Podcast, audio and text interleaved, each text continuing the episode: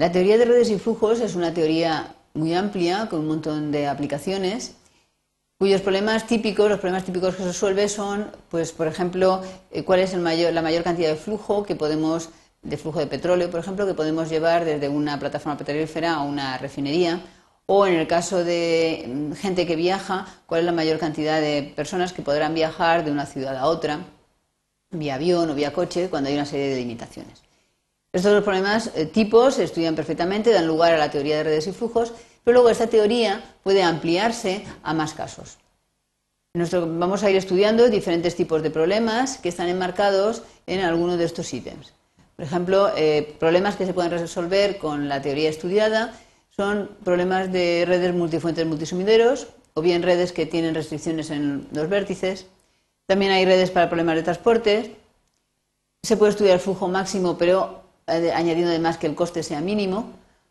Se pueden estudiar redes en las cuales hemos puesto, además de la capacidad, restricciones en los arcos, restricciones por abajo, cotas inferiores, redes con ganancias, tanto positivas como negativas, o flujo mínimo.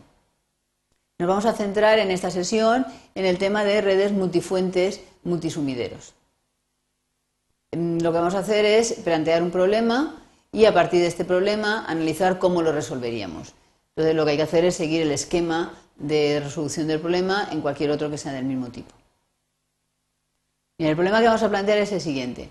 Imaginemos que tenemos eh, unos concesionarios de coches que van a solicitar un determinado día un número de vehículos a las fábricas en cuestión. Tenemos tres fábricas y tres concesionarios. Para poder llevar los coches de la fábrica a los concesionarios tenemos ciertas limitaciones de transporte que vienen reflejadas en el siguiente gráfico. Cuando, por ejemplo, de A a 1 eh, hay un arco, eso significa que poseemos un camión en el cual podemos cargar seis automóviles. Pero cuando llegamos a 1, bien porque el camión tenga que ser reparado, porque tenga otro servicio, porque tenga que ir hacia otro sitio, no podrá seguir. Con lo cual mm, nos, desembarcará en 1 los seis unidades de coche y tendremos que seguir a partir de ahí de otra manera. Por ejemplo, en B tenemos la misma situación, tenemos un, un camión que nos puede llevar 5 unidades a 2, hay un camión que puede llevar desde el 1 hacia el 2 3 unidades y así sucesivamente. Entonces la pregunta es, ¿cuántos coches eh, podré yo enviar como máximo de las tres eh, fábricas a los tres concesionarios?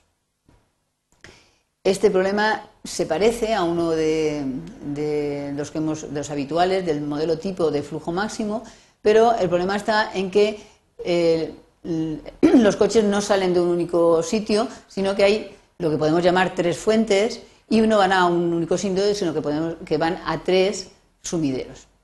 Entonces, a la hora de resolver este problema, lo que hay que hacer es construir una red a partir de este grafo. Y esta es una red ficticia en la cual tendremos que dar una serie de valores que nos inventaremos, pero que luego podamos interpretar el resultado de forma adecuada en el contexto del problema original. Entonces lo que hacemos es, para convertirlo en red, pues lo primero necesitamos una fuente y un sumidero. Lo que vamos a hacer es enlazar la fuente con las tres fábricas y los tres concesionarios con el sumidero. ¿Por qué hemos puesto coste infinito a las capacidades asociadas a los arcos? En primer lugar, el infinito no es un número, hemos dicho que las capacidades debían ser números, pero ponemos infinito queriendo representar que es un número lo suficientemente grande para que no me moleste en el problema.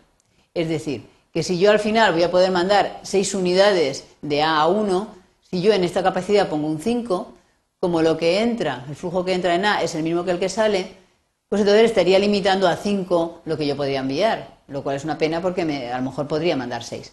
Entonces lo que tengo que hacer es poner aquí números suficientemente grandes para que no me molesten en la resolución. Lo mismo aquí, que aquí, para que no sean restricciones añadidas ficticias. Bueno, pues una vez eh, podemos, por ejemplo, para, como estos números, pues 100. Es un número que desde luego no va a interferir con los datos reales del problema. Una vez así planteado, lo que hago es aplicarle los procesos para averiguar flujo máximo en una red que ya hemos estudiado. Y nos salen los siguientes valores. Me están diciendo eh, que los números que están a la derecha es el flujo, es decir, lo que yo voy realmente a transportar. Evidentemente esto es ficticio y esto también, pero lo que me dicen es que envíe que cargue este camión en el que habían seis coches, que cargue seis. Aquí lo mismo. En este, que vaya libre, no lo voy a utilizar. Aquí que cargue seis. Y así sucesivamente.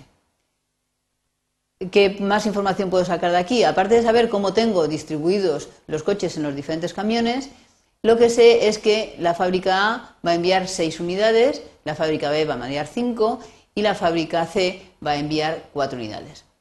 Y los concesionarios van a recibir, el concesionario X va a recibir 6 coches, el Y va a recibir 6 y el Z va a recibir 3. Con lo cual, olvidándome ahora de la T y de la S, tengo el problema totalmente resuelto. Sé cuántas unidades va a enviar cada fábrica, cuánto va a recibir cada concesionario y cómo tengo que distribuir los diferentes coches en los diferentes camiones.